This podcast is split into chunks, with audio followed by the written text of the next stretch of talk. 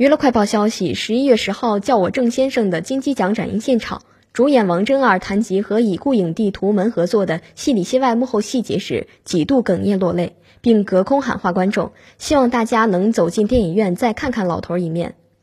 电影《叫我郑先生》以郑先生阿辉为主角，讲述了两位互相失去彼此挚爱的人，在一段偶然的旅途中相遇相识的故事。该片也是图门去世后首部上映的作品。